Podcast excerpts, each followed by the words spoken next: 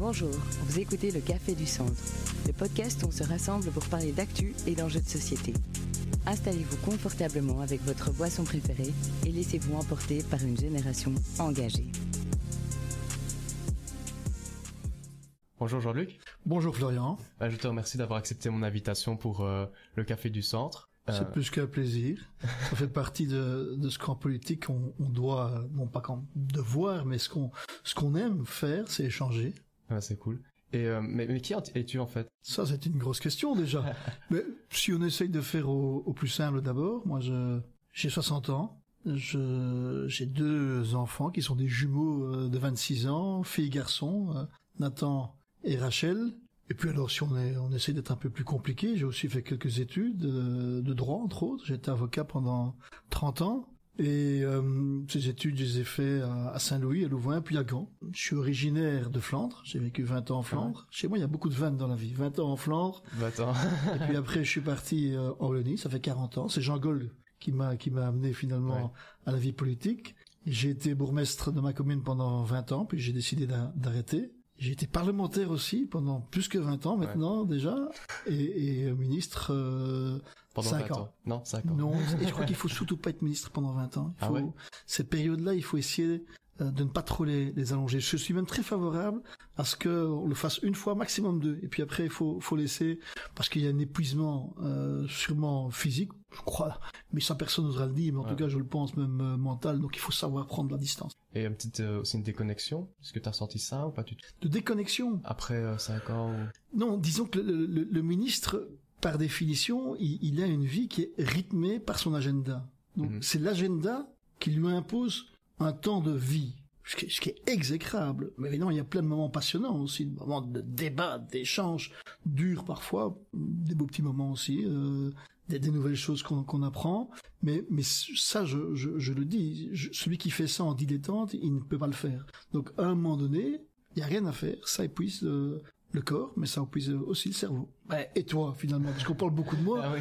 mais euh, ce qui est intéressant, c'est de savoir qui est l'autre, sinon on va peut-être pas avancer très Bah oui. loin. Écoute, bah moi Jean-Luc, c'est Florian. Florian Sutener, j'ai 18 ans. Je suis étudiant en relations publiques euh, à la Haute École de la Ville de Liège. Et euh, je suis aussi co-représentant de ma province pour Génération Engagée. Eh bien, écoute, ça, déjà, Liège, il y a un truc que j'aime beaucoup. Et c'est une de mes, de mes récentes colères. Euh, tu connais sans doute l'observatoire de Cointe euh, à Liège. Oui, oui. Et quand j'étais ministre, euh, on m'avait donné une liste de bâtiments qui appartiennent à la région à vendre, dont l'observatoire de Cointe. Alors au début, comme les bons élèves, on, on essaye d'appliquer euh, la liste. Et puis, sur ce bâtiment-là, qui, qui domine Liège, toute une histoire scientifique Ouais, ouais. derrière, je me suis rendu compte d'abord qu'on allait vendre un bijou au privé, mais surtout une histoire. Bah ouais, on va perdre quelque chose là. Une histoire de la science. Bah oui. et, et- et- et une histoire qui, qui, je sens, marque au fer Mhm. Liège. Et donc, j'ai décidé à l'époque de retirer ce bien de la vente. On a commencé à discuter avec l'université de Liège, à trouver des pistes. Et puis maintenant, je viens de voir que mon successeur, à qui je n'en veux pas d'ailleurs, moi je sais jamais à Mhm. dominer, moi j'attaque pas les gens. Personnellement, ça, ça m'intéresse pas du tout. Mais, mais que mon successeur, malgré tout, lui décide de vendre. Donc, au Parlement la semaine prochaine, je vais lui rentrer dedans. je vais lui rentrer dedans. Parce qu'il est jeune. Un peu moins jeune que toi. Mais je peux pas com- comprendre qu'un jeune, à, à- à 35 ans aujourd'hui, ne, ne pense qu'au pognon pour les recettes de l'État et pas à tout ce qu'on peut faire en investissant, justement. Ouais, c'est vrai que c'est dommage parce que c'est toujours un patrimoine aussi qui est bon à garder pour euh, pour l'histoire ou même pour euh, l'enseignement. Je pense que c'est dommage euh, qu'on en arrive à là. Mais et pour moi, ça, ça va au-delà. Ces deux points sont Encore importants. L'enseignement, l'histoire, le patrimoine, mais aussi l'identification. C'est comme si je disais aux Parisiens, on va vous vendre la Tour Eiffel. Bah, c'est clair que c'est un prix. C'est sûr qu'il y en a qui, qui y mettront du pognon et qui vont sans doute bien mieux rentabiliser la Tour Eiffel qu'on ne le fait aujourd'hui sur un plan commercial et économique. Ouais, ouais. Mais est-ce que c'est ça la vie? Est-ce que est-ce que la vie, le bonheur de la vie, il n'est fait que d'un sursaut capitalistique ou bien est-ce qu'il est fait de toutes les autres nuances qui font justement la vie? Bah, merci Jean-Luc de, de, de t'être présenté et euh, qu'on ait un peu échangé. Bah, maintenant, je vais passer à la, à la séquence suivante qui est, est le lanceur de discussion.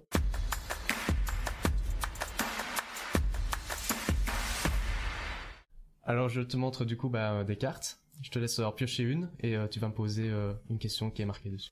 Donc c'est moi qui te la pose la question. Quels sont les trois événements les plus importants dans l'histoire du monde? Alors moi, je pense que je, je commencerai avec euh, l'écriture. Parce que ça permet de laisser une trace euh, sur euh, ce qu'on pensait des civilisations à un moment donné. Je pense que c'est important de savoir qu'il fut un temps où on pensait autrement et qu'aujourd'hui ben, on a évolué, on pense différemment, que ce soit il y a 2000 ans ou, encore aujourd'hui ou même encore plus tôt. Euh, je dirais aussi deuxième lieu la démocratie parce que ça a permis beaucoup de choses la démocratie. Ça a donné la, ça a permis de donner la parole au peuple.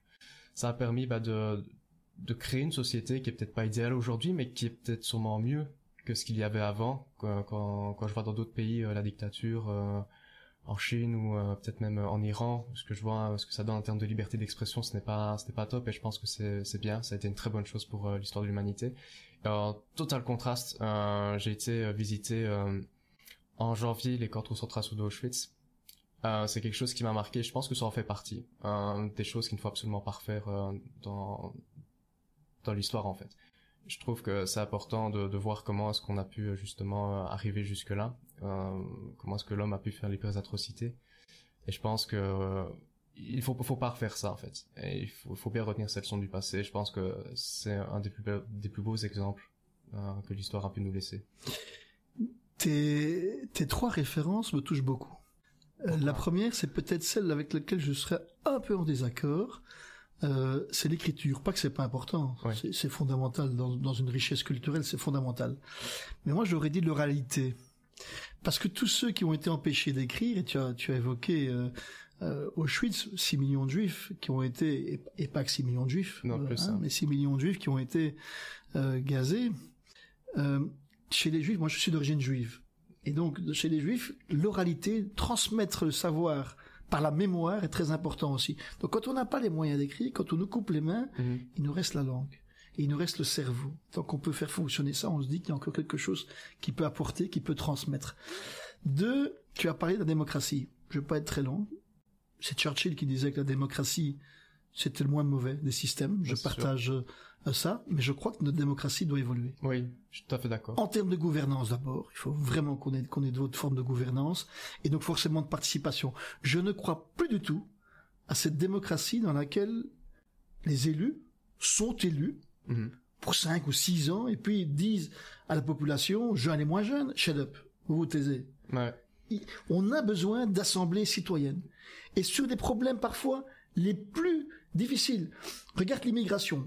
Au sein des engagés, c'est un débat que j'ai euh, et qu'on a encore nourri au bureau euh, euh, lundi, c'est de dire, sur un sujet celui-là, comme celui-là, quand je vois le nombre d'échecs politiques, l'annonce est à peine faite, hein, l'on connaît même pas. Sèche que déjà, c'est dépassé. Réunissons les citoyens. Expliquons-leur ce que c'est réellement, et tu verras qu'ils apporteront les bonnes solutions, mais aussi en consensus. Et trois, je crois que tu brûles l'envie de, de, de, mais c'est bien, tu, tu bah Mais trois, tu as, évidemment, tu as, tu as évoqué euh, Auschwitz. Euh, moi, j'y étais aussi, euh, avec des jeunes aussi de ma commune. On avait fait un, un bus, même deux bus, et on avait appelé ce mouvement Never No Comment, puisque tu avais sur Arte à l'époque une émission qui s'appelait No Comment, on voyait que les images. Et donc nous, on a dit Never No Comment, jamais en fait se taire. Non, il faut continuer à parler et à perpétuer ça, je pense aussi. Puis pour rebondir aussi sur ce que tu disais par rapport à la démocratie, je pense qu'il faut donner plus de pouvoir aussi aux citoyens et c'est ça aussi qui est important euh, pour une société parce que finalement c'est nous qui la faisons. Euh, c'est toi, c'est moi, c'est euh, mes potes ou même mes parents qui l'ont fait et je pense que c'est super important pour ça. Donc. Mais c'est le sel de la démocratie ça. Mais il faut le faire sérieusement parce que tu as la démocratie directe, Facebook et, le reste, ah hein, où là, euh, enfin, euh, comme, comment, comment on le dit, c'est pas moi qui dis, c'est qui disait mhm. ça, je trouve que c'est génial ce qu'il disait, des, des idiots, hein. idiotesse en grec, c'était ceux qui ne s'occupaient pas de la chose publique. C'était un devoir moral en grec s'occuper de la chose publique. Et ceux qui s'en occupaient pas, on les appelait les idiotesses, les idiots. Mhm. Mais sur Facebook, c'est, c'est euh, Umberto Eco qui dit ça, sur Facebook, quoi, bah, les idiots ont toujours existé. Auparavant, ils allaient au bistrot, buvaient une pinte, et puis de temps en temps, on disait, écoute, euh, Jérémy, maintenant tu te assez entendu, c'est bien. Ah maintenant, ils vont plus au bistrot. Et on sur Facebook et ils balancent une série d'âneries que d'autres relaient, et puis essaient d'être encore plus un ou plus intelligents entre les deux, et on arrive à ce qu'on appelle non pas des fake news, mais des, des, des, débilités qui finalement finissent par plutôt euh, dédommager, enfin endommager plutôt le, cerveau plutôt que l'enrichir. Il y a beaucoup de choses qui ne font pas avec Facebook ou les réseaux sociaux, mais je pense aussi que ça a permis euh, à d'autres personnes de, de s'exprimer, de, de, se montrer aussi, parce que et de rester en contact. Il y a beaucoup de monde dans, dans les réseaux sociaux. loin de moi de dire pas de, pas de, réseaux sociaux. Ah. Je, crois que c'est un moyen moderne de communication utile. les dérives sont très très indélicates. Et c'est cool, Jean-Luc, que, que, tu parles des réseaux sociaux parce que c'est justement la thématique euh, de ce podcast. Et euh, bah, je t'invite du coup à ce qu'on passe maintenant à, au, au, sujet suivant, euh, la discussion ouverte.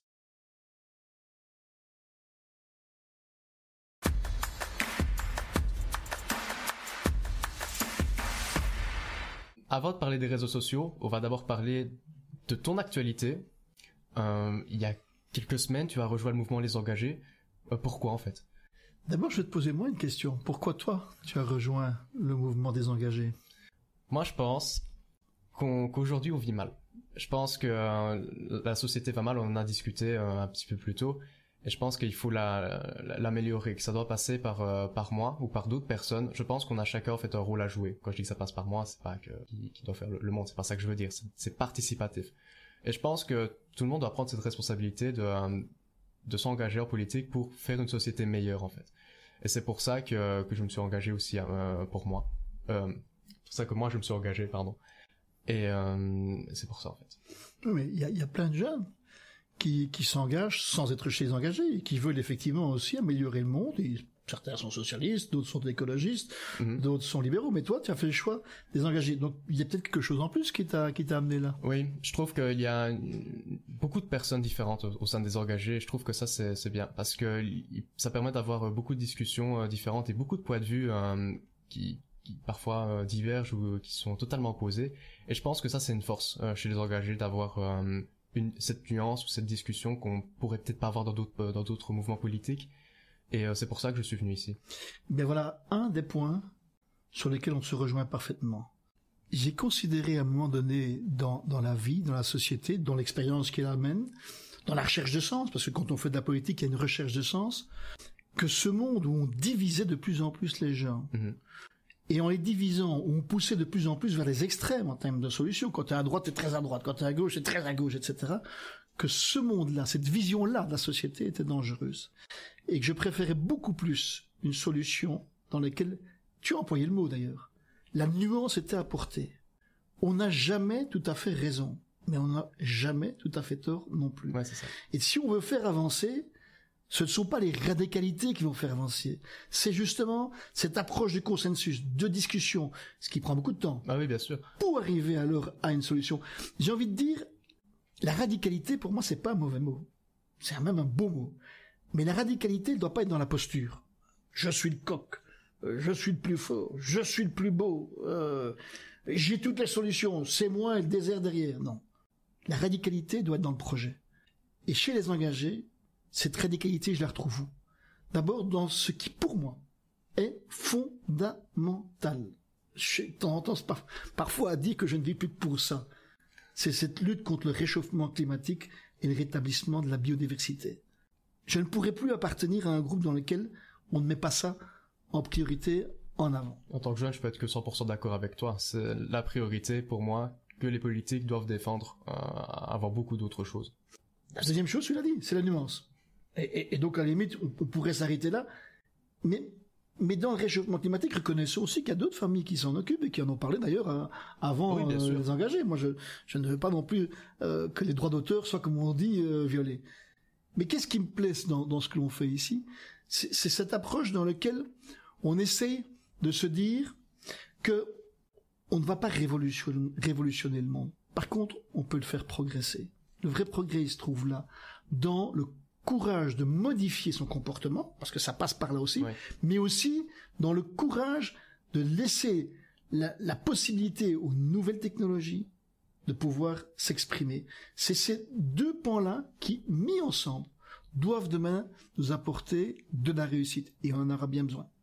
Bah c'est cool, euh, Jean-Luc, que tu parles bah, justement du climat, parce que euh, j'ai entendu dire que les engagés avaient un plan euh, climat, mais je pense que ça aura un peu plus sa place plus tard. Euh, et donc maintenant, je te propose... C'est toi qui dirige l'émission, Bah- moi je ne fais que répondre à tes questions, Oui, bon, mais j'aime bien échanger aussi. c'est pas tout à fait faux. Donc maintenant, je t'invite euh, à ce qu'on discute de, de TikTok. Cette semaine, la semaine passée plutôt, j'ai vu que tu avais déposé une proposition pour interdire TikTok aux, aux parlementaires. Enfin, je, je n'ai pas tout compris. Qu'est-ce que c'est exactement euh, ta proposition? D'abord, qu'est-ce que c'est TikTok? C'est un outil merveilleux de communication. Jusque-là, rien à redire. Je peux être que d'accord avec toi. Voilà. Mais derrière TikTok, il y a qui? Il n'y a pas qu'une entreprise chinoise dite privée, ça n'existe pas beaucoup en Chine, elles sont financées par, par l'État. Il y a surtout l'État chinois. Ouais. Et aujourd'hui, bah, sauf à me tromper, je crois que personne ne reconnaît à la Chine cette qualité d'être une démocratie. C'est même devenu un, un, État dont on se méfie par rapport Mm. à l'influence qu'elle pourrait avoir sur ce qu'est notre démocratie, euh, justement. Et donc derrière TikTok, il y a ça.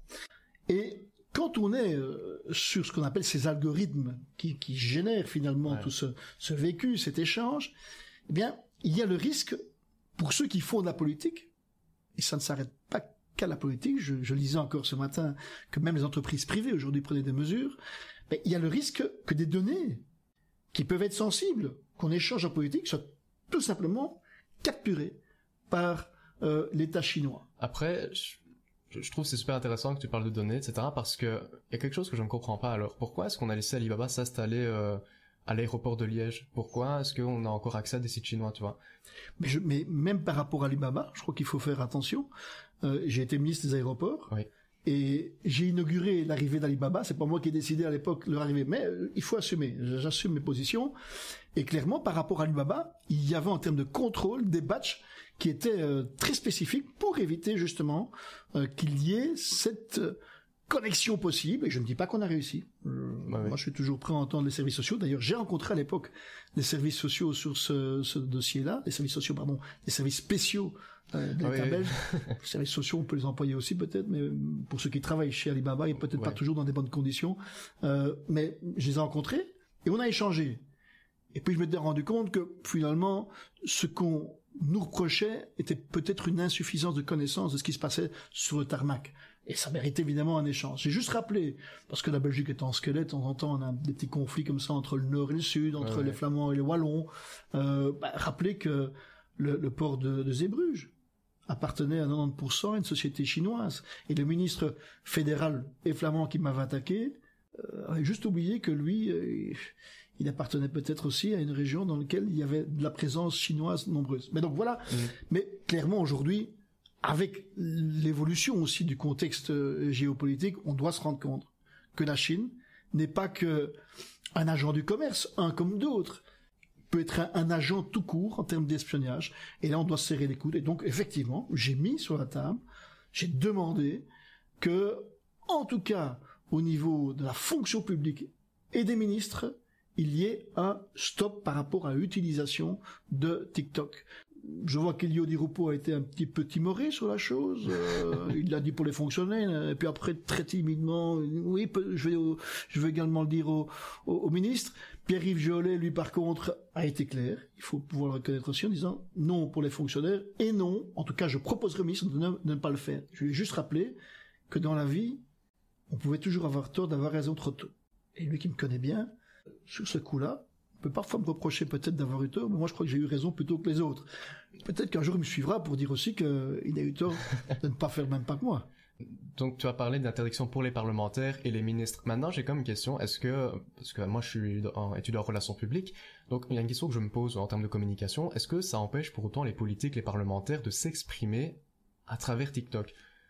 En ce qui me concerne, je ne le ferai pas. Donc je ne m'exprimerai pas sur TikTok, même pas à titre privé. Parce que je crois qu'on ne peut pas demander à certains d'avoir une attitude qui est un peu coercitive et finalement considérer que on peut nous avoir euh, toutes ces possibilités-là, même pas avec un troisième ou quatrième GSM. Enfin, euh, moi j'hallucine hein, quand un ministre Ouais, vient me dire, moi j'emploie mon troisième ou mon quatrième GSM. Euh, le, le, le, le commun des mortels, quand il en a un, il est content d'en Ouais, avoir un. ça, hein. quoi. je- Donc ben, peut-être qu'on peut aussi avoir cette, ce devoir d'exemplarité et en même temps qu'on se rend compte que, que les médias sociaux, c'est merveilleux. Ouais, Mais ce n'est pas que merveilleux. Non, c'est sûr. Il y a une dépendance aussi. Je vais, te- je vais te prendre encore un autre exemple, ne fût-ce que pour les politiques. Dans les débats électoraux, dans ce qu'on appelle le financement des campagnes électorales, comment est-ce qu'on on prend en compte toutes ces machines que les médias sociaux ont organisées et qui forcément, durant la campagne, vont indirectement, parfois même à l'insu du candidat, relayer un certain nombre de messages? Je trouve qu'on doit vraiment réfléchir à deux fois. Ouais, c'est sûr. Ben, écoute, ce serait intéressant Oui, oui, non, non. d'avoir ton avis parce que j'ai de- j'ai donné le mien euh, et je reconnais qu'il a parfois ce, ce côté carré, il est peu rond en la matière. Mais, mais toi, toi qui es jeune, qui es utilisateur, puisque tu l'as dit, euh, comment toi tu perçois peut-être cette nuance aussi? Mais alors moi, je pense, enfin, je, je suis d'accord avec toi. Je trouve que c'est bien de ne pas avoir TikTok dans les téléphones de parlementaires, dans des outils professionnels, puisqu'on sait que ça peut mélanger des dossiers qui sont parfois très sensibles.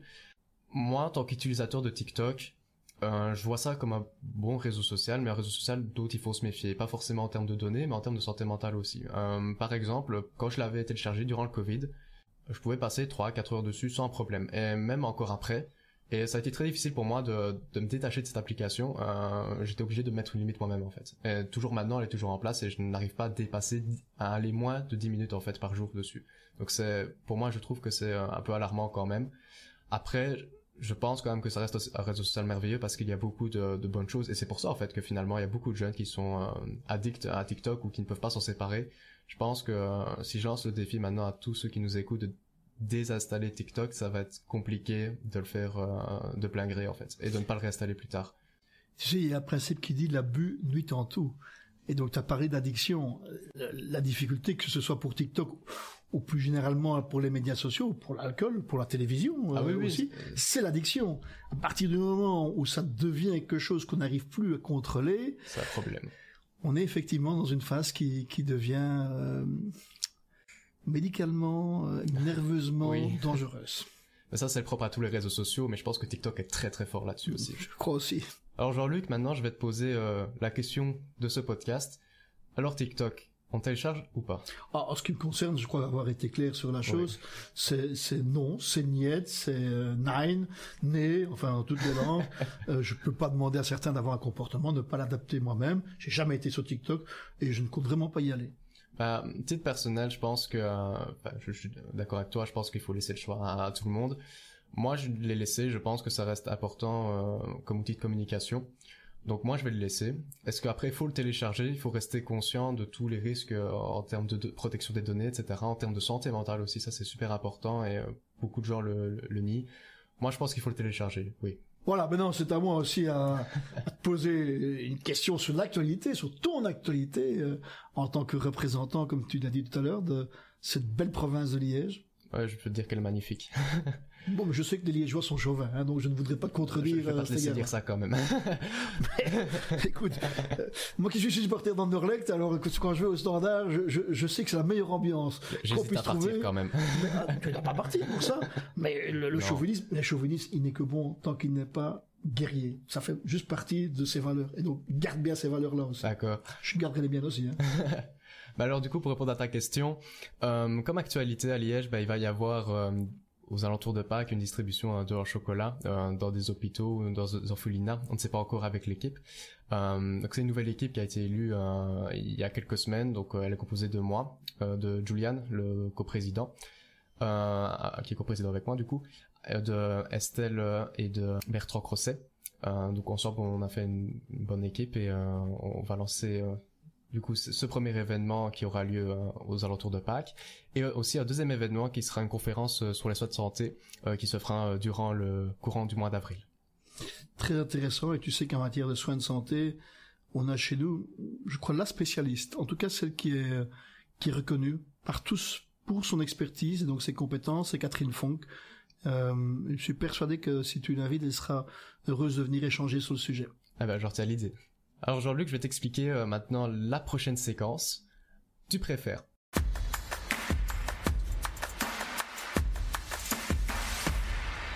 Alors donc je vais te poser une petite question et euh, tu vas me dire ce que tu préfères. Alors je t'invite à fermer les yeux, à nos auditeurs. Et j'aimerais que tu t'imagines dans une salle de cinéma. Et tu as le choix entre deux films.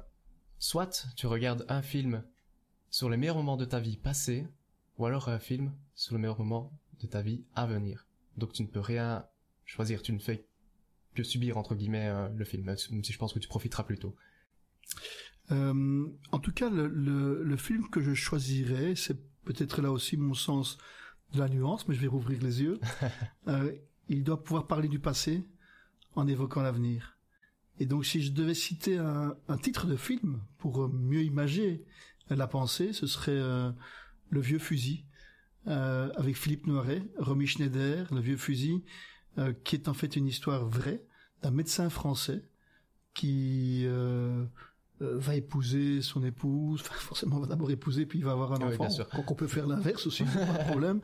Euh, mais euh, ils vivent à la campagne durant la, le- le- les camps, durant, la guerre, pardon, et le, le château, la demeure dans laquelle ils vivent va être occupé par les Allemands. Son, son épouse et sa femme vont être tués par les Allemands et puis tout le combat, c'est le combat pour retrouver et lui-même pour venger et ensuite de se dire qu'il y a un autre monde qui est possible. Et donc je crois qu'on doit savoir que cette vieille Europe, comme l'appellent Ouais. souvent les, les Américains, cette vieille Europe a été euh, terrassée par tous les démons. Mais c'est celle qui a aujourd'hui le plus de capacité pour pouvoir justement imaginer euh, un autre monde. Et, et cet autre monde, ça commence par euh, la lutte contre le réchauffement climatique aussi, mais aussi Ah ouais. beaucoup plus de solidarité entre les gens. Euh, un pouvoir de l'argent qui ne peut être que ce que c'est, juste passer, transférer de la monnaie, mais pas l'abrutissement euh, des sentiments ou, ou simplement euh, de la gloriole. Et donc ça, c'est parce qu'on a vécu tout ça. Je crois qu'on a aussi le devoir je de faire autre chose. Je crois que l'Europe a, a beaucoup à retenir de ça. Et c'est cool de voir que on a tous envie d'imaginer un, bel avenir euh, pour plus tard. Euh, Du coup, mon film, euh, quel film est-ce que j'irai voir? Moi, je crois que j'irai voir euh, le film sur euh, les meilleurs moments euh, futurs de ma vie. Parce que je pense qu'à 18 ans, j'ai j'ai vécu beaucoup de belles choses. hein, voilà. Et je pense que je vivrai de meilleures choses plus tard. Et j'ai envie aussi de me dire que demain, il fera, il fera beau aussi demain, en fait. Et que euh, bah, je, je n'ai pas à avoir peur du monde de demain parce que bah, il est très incertain pour nous les jeunes. Je veux dire, euh, Jean-Luc, tu as 60 ans, j'en ai 18. Statistiquement, je suis censé vivre plus longtemps que toi. Ça, ça fait pas l'ombre d'un doute. et donc, euh, bah, je suis quand même inquiet du monde que, que, que je donnerai plus tard et aussi au monde que je vais laisser à mes enfants. Donc, j'ai comme envie euh, de me rassurer, de, de me dire que je passerai aussi de bons moments euh, demain, dans trois jours, dans un an, deux ans, dix ans, vingt ans.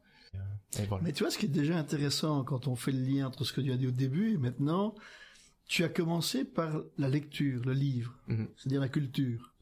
Et maintenant, tu parles de cinéma. C'est une autre forme de culture. Ah, bien sûr. Donc moi, ce que je te souhaite, mais c'est de pouvoir autant que possible épouser euh, ces cultures, les cultures, euh, qui ne sont jamais qu'une expression d'un sentiment, parfois aussi d'une communauté. C'est pour ça qu'on doit parler de culture au pluriel, parce que ce qui est intéressant, c'est de découvrir les autres à travers euh, leur culture.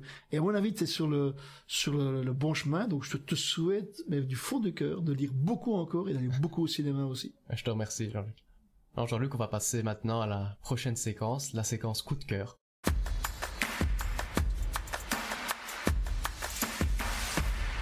Alors, euh, c'est très simple. Je vais te enfin, je te demande du coup, quel est ton coup de cœur du moment? Qu'est-ce que euh, t'apprécies euh, particulièrement ces, euh, ces dernières semaines ou ces derniers jours? Bah, il y a plusieurs choses, mais, si je devais citer un événement, je pense directement à Olivier Van de Castel, qui est détenu en, en Iran, qui est injustement détenu en, en Iran, tout simplement parce qu'il aimait l'Iran. Et pourquoi j'y pense? Parce que un de mes rêves, c'est de pouvoir traverser l'Iran à pied. L'Iran, c'est le berceau de, de l'Occident. hein. La Mésopotamie, euh, les mathématiques ont été in- inventées en Iran. Donc, euh, euh, j'ai toujours voulu me dire je traverserai un jour l'Iran avec ce qui est arrivé avec Olivier. C'est évidemment dangereux de le faire pour l'instant. Donc, j'espère d'abord que Olivier, euh, qui est un, un Picard, moi je suis un Picard aussi, euh, euh, ben, nous sera ramené très rapidement. La Cour constitutionnelle a fait son boulot, donc euh, ça semble possible. Euh, et, et je, je voudrais que ce pays qui est, qui est merveilleux puisse s'ouvrir et, et, et surtout s'éloigner de, de l'intolérance. En l'occurrence, là, elle est religieuse, mais quelle que soit l'intolérance, ça, ça reste l'intolérance. C'est- Malraux Ouais, hein, qui disait il faut être intolérant avec les intolérants. J'aime pas le terme il faut, mais là, je Bah j'y souscris. Mais je pense aussi que c'est important, euh, d'autant plus que l'Iran est à un moment donné un, un très beau pays. Je pense que j'espère qu'on reverra Olivier Van de Castel entier et, et en bonne santé et, et très bien. Et euh, j'espère aussi que. Et toi, c'est quoi alors ton, ton coup de cœur Il est, il est peut-être différent du mien? Ah, je pense oui, euh, c'est ChatGPT. J'ai découvert ChatGPT. Enfin, j'ai découvert, j'ai utilisé pour la première fois ChatGPT euh, la semaine passée. Et, euh, et, j'étais émerveillé en fait de découvrir cet outil. Mais tu m'apprendras alors. je veux bien. Alors euh, Jean-Luc, euh, on arrive tout doucement à la fin de, de ce podcast. Alors, je te remercie d'être euh, d'être venu, d'avoir accepté mon invitation. Euh, comment tu t'es senti ici? C'était très chouette. Mais j'aime, j'aime le débat, j'aime la rencontre. Je ne te connaissais pas, euh, et, et je suis impressionné et euh, heureux de, de voir quelqu'un qui a 18 ans euh, sait aussi ce qu'il veut, a, a aussi tous ses doutes, euh, et c'est bien normal, euh, mais c'est ça l'éveil. Et donc, euh, moi, je te souhaite surtout de ne pas changer. Bah, je, je te remercie. Bah moi, j'ai beaucoup apprécié aussi euh, bah, te découvrir et aussi euh, me permettre de me faire la réflexion aussi que tous les politiques ne sont pas fermés, un peu vieux jeu, etc. Et je pense que tu, tu en as une bonne preuve, une belle preuve. Je t'avoue que je me suis quand même senti très stressé en arrivant ici parce que je ne te connaissais pas, je savais que tu étais un député, ça m'impressionnait beaucoup et au final bah ça a été. Donc euh, je suis content. Là, on mange personne. Bah non, je me doute mais c'est c'est comme impressionnant. Maintenant, vu qu'on arrive à la toute fin, euh, si les jeunes ne devaient retenir qu'un seul mot de toi ou qu'une seule phrase, une seule idée, qu'est-ce que ce serait? Soyez heureux. Soyez heureux, même quand c'est difficile. Essayez de trouver cet espace de bonheur. Il est souvent à côté de vous. N'allez pas regarder trop loin ce qu'on peut pêcher à côté de chez soi. Et si c'est pour pêcher, remettez euh, à la mer directement ce que vous avez pêché parce que la biodiversité en a, en a besoin aussi. Mais, mais vraiment, soyez heureux. Ne vous compliquez pas la vie. Ce qui veut juste dire de faire les choses avec sens. Trouver du sens à tout ce qu'on fait, c'est la meilleure manière, je crois, de se sentir utile euh, dans la société, pour soi et pour les autres. Euh, Merci Jean-Luc. Merci de, de cet échange aussi.